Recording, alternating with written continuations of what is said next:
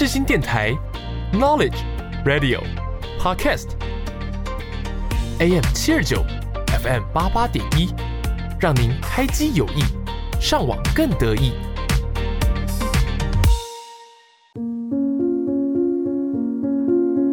我是 Yuki，我是木头。你知道灵魂的魅力？你知道他们的故事吗？知道他们如何展现自己？你知道什么是不一样灵魂吗？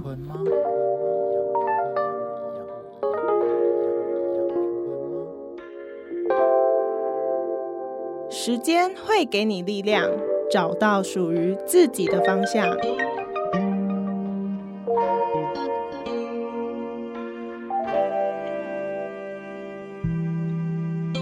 我们将带你一起从中成长，慢慢醒悟。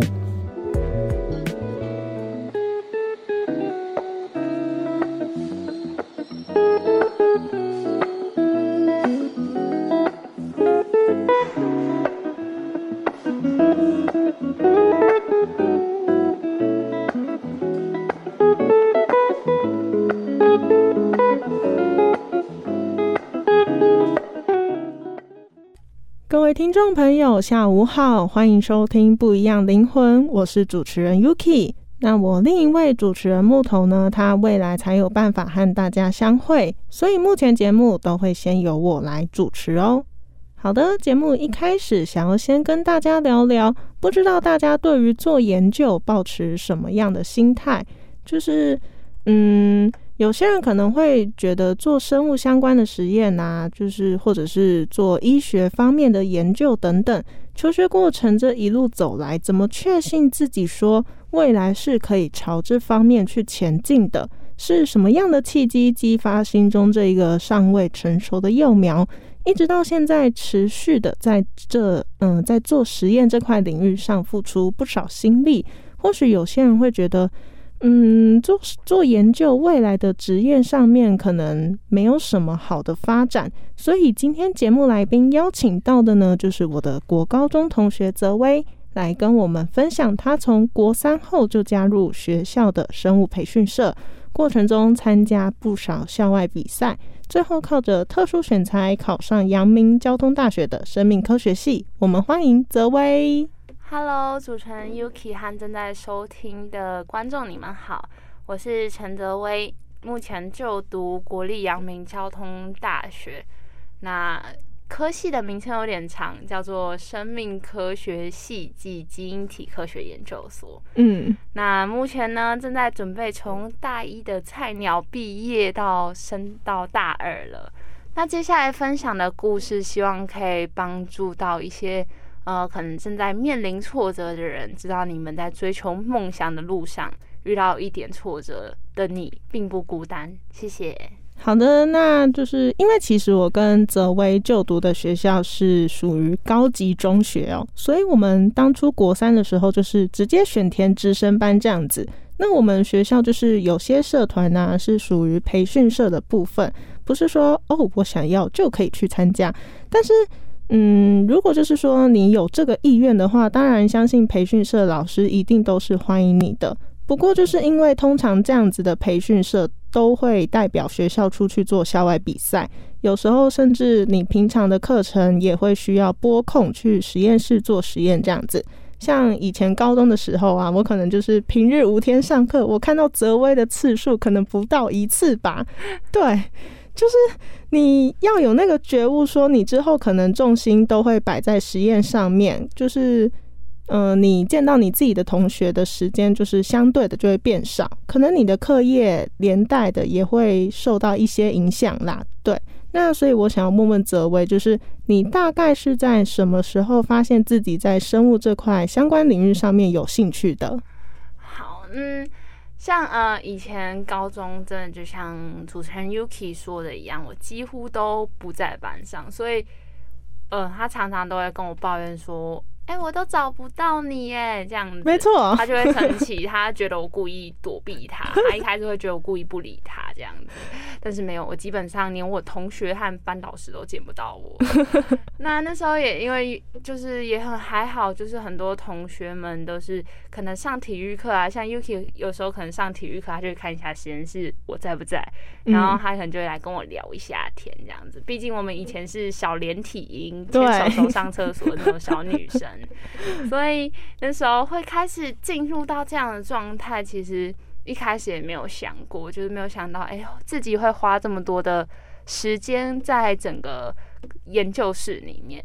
那一开始会接触到，是因为我的国一的生物老师，就是我未来继续指导我科展的指导老师严嘉怡老师。那那时候他就上课会补充一些小小的生物小知识。那也因为这样让我觉得，哎，生物其实还蛮有兴趣的。那其实。那也是我第一次开始接触到生物这项科目，嗯，那就也老师也因为他上课有提及到说他有一个小团队在做这种嗯科展的培训，所以看学生们有没有兴趣，大家就可以一起去呃去观摩去学习。那那时候就想说，哎，就去试试看好了，所以就。自己跟了几个小伙伴，然后就过去了，这样子。就是大概在你国三阶段的时候，这样子。对，没错，没错。那就是你平常在生物培训社里面主要做的实验是有特定的方向吗？就是好比说，可能你主要就是做植物类相关的研究，或者是做生物类相关的研究，或者是说，哦，你自己想要做什么样的研究这样子？那时候一开始其实自己没有什么特别的想法，因为国一的时候大家对于生物这项东西这科目还是有点懵懵懂懂的。嗯，那也是进到那个小团队后，发现到，哎，我们团队好像主要在动物与医学学科上面在做一些像是，嗯，涡虫会捕食蚊幼虫这样子的一个生物防治的一个研究。那那时候是因为我们的团队在二零一六年的时候。我们的学长姐意外的把涡虫跟他们两个放在一起，就发现，哎，过一段时间蚊幼虫竟然不见了。嗯，那时候觉得，哎，太酷了。那因为蚊幼虫它主要是像是白线斑纹，就是我们夏天会有非常大困扰的一个蚊子。那它在旁边就是嗡嗡嗡嗡，对对，常常蚊子会在旁边嗡嗡嗡嘛。那白线斑纹它主要是传递登革热的一个病媒蚊。那那时候发现到我们的涡虫，涡虫就是像是扁虫动物们，那大家对它的认知就是它切断后可以再生长这样子。嗯，但是那不是我们主要研究内容，所以就不特别介绍。那那时候就发现它有这项特色后，就开始做一些它们栖息地的相似度评估，毕竟要。住的地方一样才有办法去捕食它嘛。嗯，那还要开始做一些像是我就在做捕食策略、捕食机制，然后还有真的模拟野外投放，这样去评估它的效能。那我们团队有后续做一些应用的价值。没错，就是看涡虫是真的会捕食解决这个效能吗？还是就是简单来说，就是因为。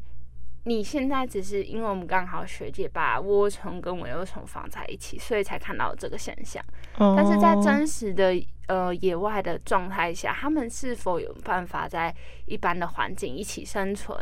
那有没有办法达到很好的效果？这都是实验需要去做的评估。哦，了解。那就是你在做实验的时候啊，会不会觉得你自己很焦虑？就是说。可能老师要求你做的进度啊，你没有办法马上给老师，或者是说你需要统计一个数据，可是不管怎么去整理，好像都有些部分有出一些问题，可是你找不出来。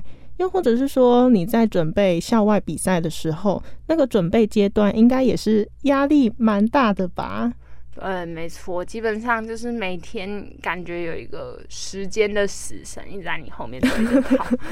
嗯，真的很窒息那种感觉。那，嗯，先讲实验上的问题好了，因为每个人在做，像我们科展，就是大家都是要从零开始去自己设计实验啊，然后去做实验上的一些规划，去了解背景知识，这都不像我们国小或国高中这样做研究的时候，小科学实验就是会有写好的步骤。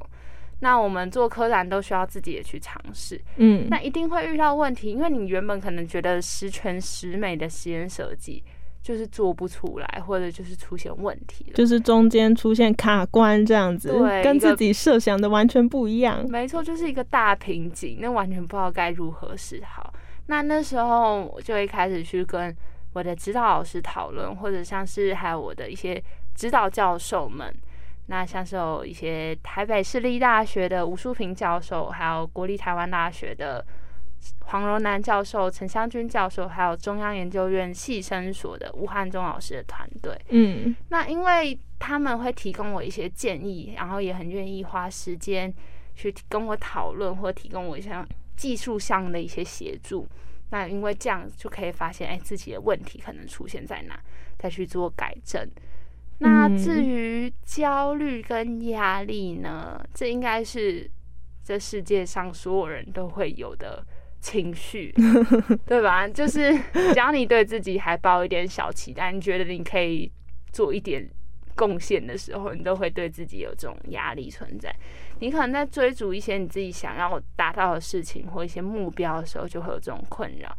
那我不排斥这样子的情绪存在在我自己的呃个性里面，因为这是一个会让我觉得我会进步的一种情绪。嗯所以在面对实验上的焦虑的时候，或者是在面对一些可能课业上的压力的时候，我觉得就是坦然去面对它。然后我唯一的方式，可能就是我觉得我把我事情事先规划好，我可以知道我做到完成这项项目的时候，我需要花多少时间，那就会可以减少我的压力来源。哦，了解。那你通常都是怎么去缓解这样子的压力？会去听一些书呃音乐吗？或者是看一些小说？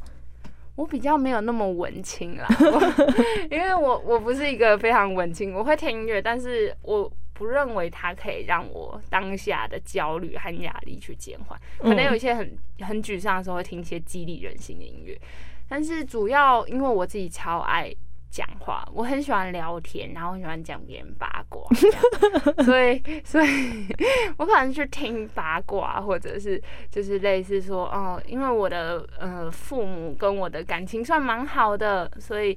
我都会喜欢，就是可能睡前的时候跟他们小聊对，天去他们房间跟他们聊天，然后跟他们讲我遇到什么样的状况，那他们会再给予我建议，这就是我比较舒压的管道。嗯，就是一直叽里呱啦叽呱。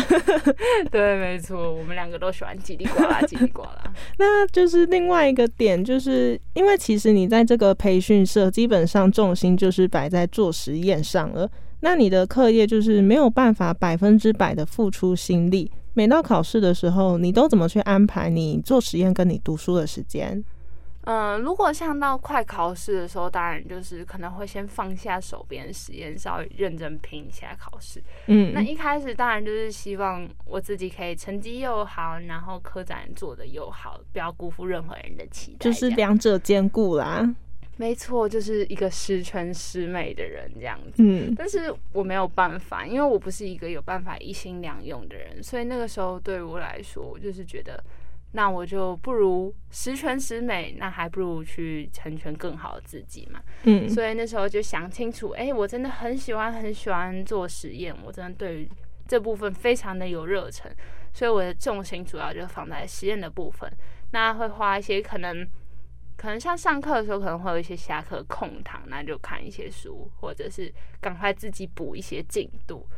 就用这种方式去努力的让自己成绩维持到一种程度就好了。嗯嗯嗯，就是不要落后太多这样子。对，没错，不求第一，只求不要最后一名啊。那再来就是因为你是特殊选才考上阳明交通大学生命科学系，那你现在在大学阶段有像高中一样长时间的待在实验室，然后研究特定的主题吗？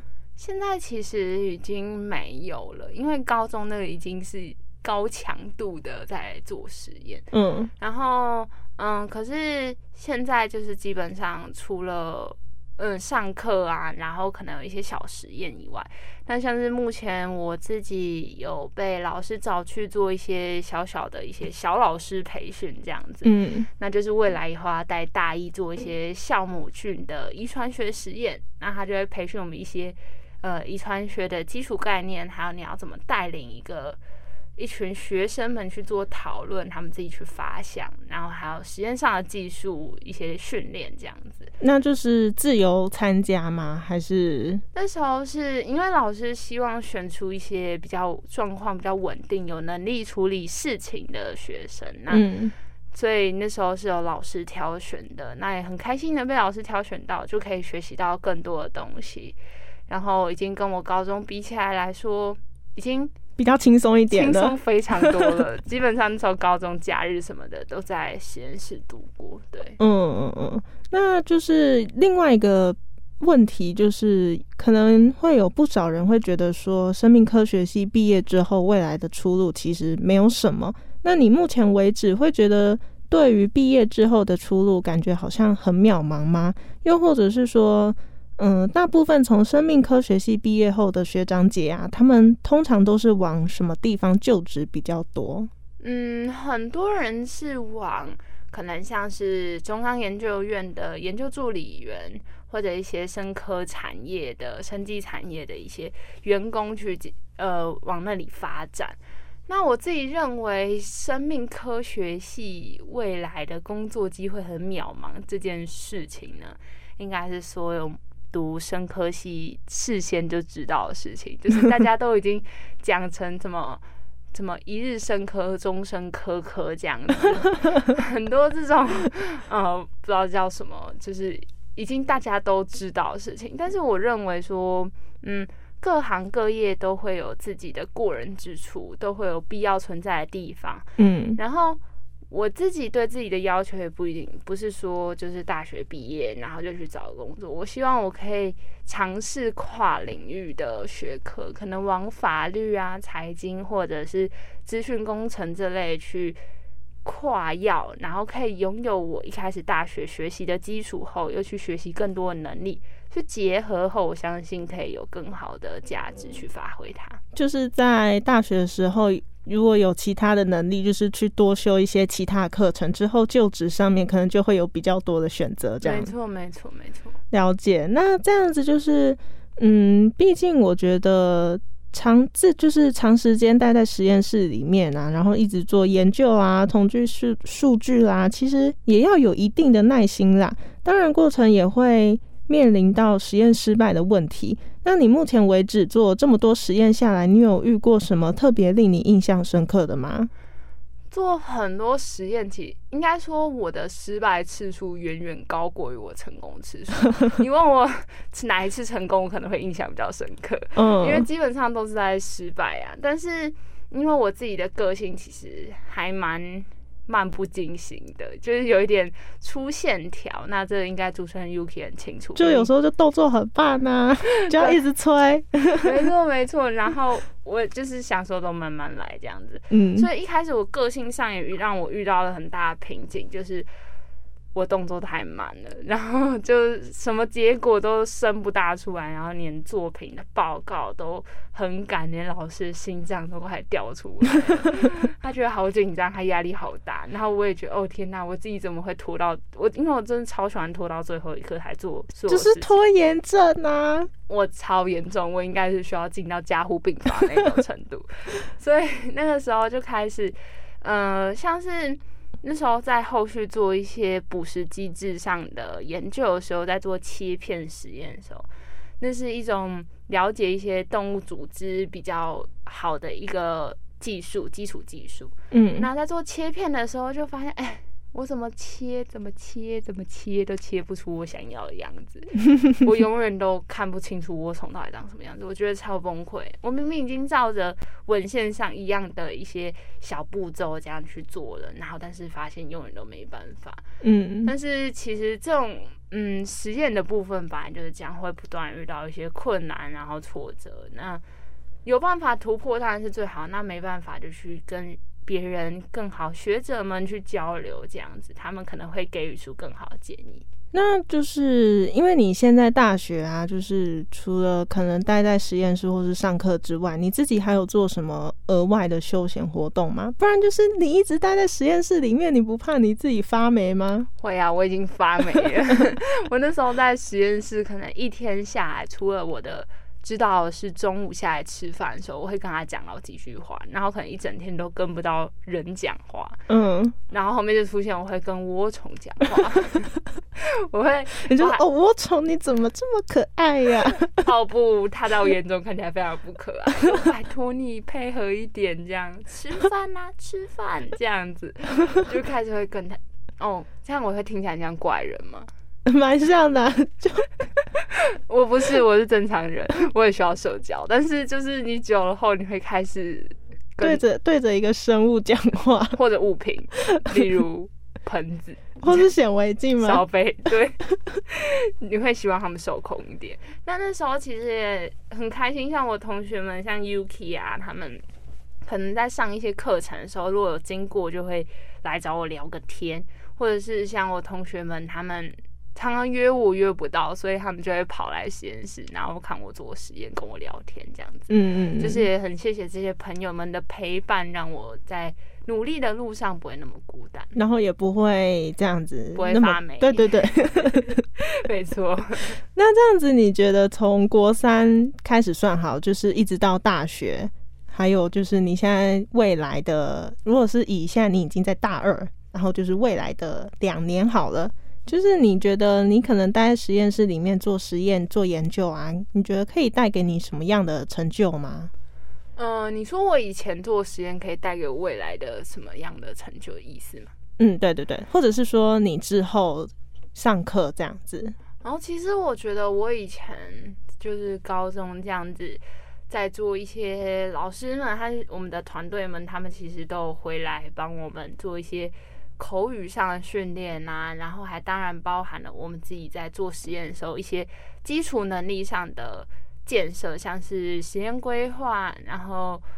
呃，怎么去做实验设计？那相信这些我可能会比一般高中生还要更稳固来的一点。嗯那也因为这样子，所以我可能才会有这些特质，有办法在大学的时候有被选为去当做一个小老师去带大一的学生。然后未来像我们学校进行实验室的实物训练，那相信这样子的能力下，基础培养下，我到时候未来表现可以更快的入手，这样子。哦，了解。那这样子你在大学还有做什么其他的实验吗？我们的实验就是，其实因为我们的学校还蛮重视实验基础这项能力，这也是当初我非常想要上呃阳明校区的生科系的原因。就是因为他们讲求的就是实验基础这样子。对，他很扎实的在训练，因为我们基本上就是四个小时的课，然后大概两学分。那那个高强度的实验对我来说已经很习惯，所以我认为说，如果我有一个更好的地方可以去学习更多各式各样的实验的话，那当然会更好。嗯所以目前有做过一些可能像是呃人体的一些遗传学，像是 DNA 这部分或一些萃取啊，怎么跑一些电泳啊这种基础的一些能力的建设。哦，了解。那今天就很感谢泽威来当我们这一集的节目来宾。相信听完泽威分享他这一路求学过程下来的实验经验，还有实验精神，就可以了解说，嗯，其实，在各种领域上都有他们存在的价值，还有存在的必要哦。那接下来我们要来点播一首歌曲，是由泽威挑选的，由苏打绿现在团名是改为鱼丁系所演唱的《十年一刻》。泽威，你挑选这首歌曲是有什么特殊原因吗？嗯，这首歌曲我第一次接触到的时候，是我小学六年级毕业的时候，班老师播给我们听的。嗯那那时候我印象非常非常的深刻，就是我会觉得，哎、单纯那时候可能会觉得这首歌好好听哦，还蛮好的。那这时候吴青峰老师自己去写词写曲的。那他这首歌的 MV 也是有一个呃吴大师，他是一个喷画大师，那他非常厉害。那他们的 MV 就主要是拍摄他在喷画他们的 MV 背景的这样子去拍摄的。那那个时候，它里面歌词主要就是在讲述着，呃，每个人在追求自己的梦想，或是在各行各业都非常努力的时候，会很辛苦。嗯，那可能你在台下十年的努力，只为了在台上的几秒钟绽放你的光芒。那我觉得那首歌在我做呃研究的时候也很类似，就是我做了将近四年的实验，那可能每次都只为了短暂的在。嗯，比赛的时候去努力，那展现分享给教授和观众们听，那这都是所有在各行各业或者在逐梦的人都会遇到问题。嗯，了解。那其实这首歌啊，我最印象深刻的部分，就是除了是由吴青峰所演唱的之外，另外就是我觉得这首歌阐述的意涵就很像我们现在啊，为了将来更好的自己。然后一直不断不断的面对未来充满未知的挑战，感觉有时候会觉得自己被迫这样，会觉得很烦，然后自己就会说觉得啊，自我放弃，想说啊，我大学休学好啦，或是啊，算了，我不要做了这样子，或者是。对，就是会，就是会有这样子的心态，但最后还是会有一种，嗯，我再坚持一下好了的感觉，就像泽威做实验的心态一样，然后就是继续往前。那希望听众朋友们呢，听完这首歌也会有自己的感触。我是主持人 Yuki，那我们就下周同一时间见。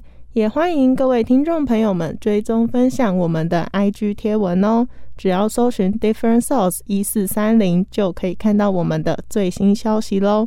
另外，我们节目的首播时段呢是在每周五的下午两点半到三点，重播时段呢就是当日晚上的十点半，还有隔天早上的六点半。欢迎听众朋友们随时掌握我们的最新状况。大家拜拜，拜拜。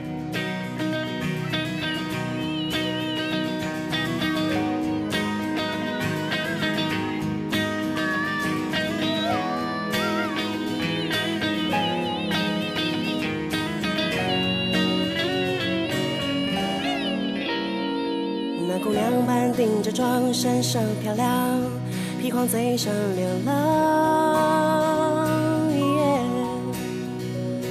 那两人说带着那个武器发，百花手上飞扬。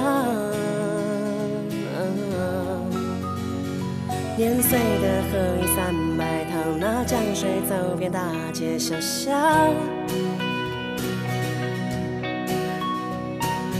管是圣诞、金墨、丑跑、龙套，也能让你激昂。宁愿舍一顿饭，也听你唱。可能忙了又忙，可能伤了又伤，可能无数眼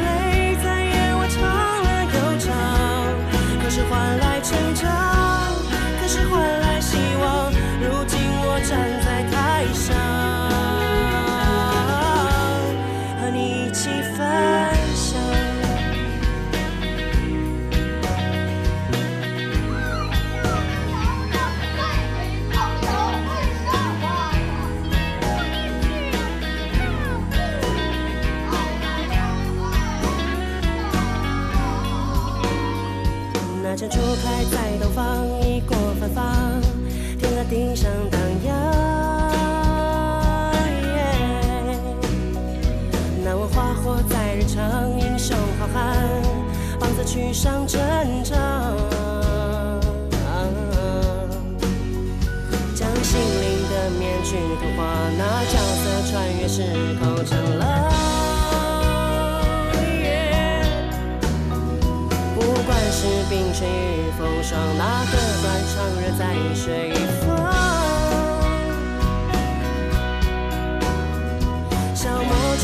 这一身魂也陪你闯，可能忙了又忙，可能伤了又伤，可能无数眼泪在夜晚唱了又唱，可是换来成长，可是换来希望。如今我站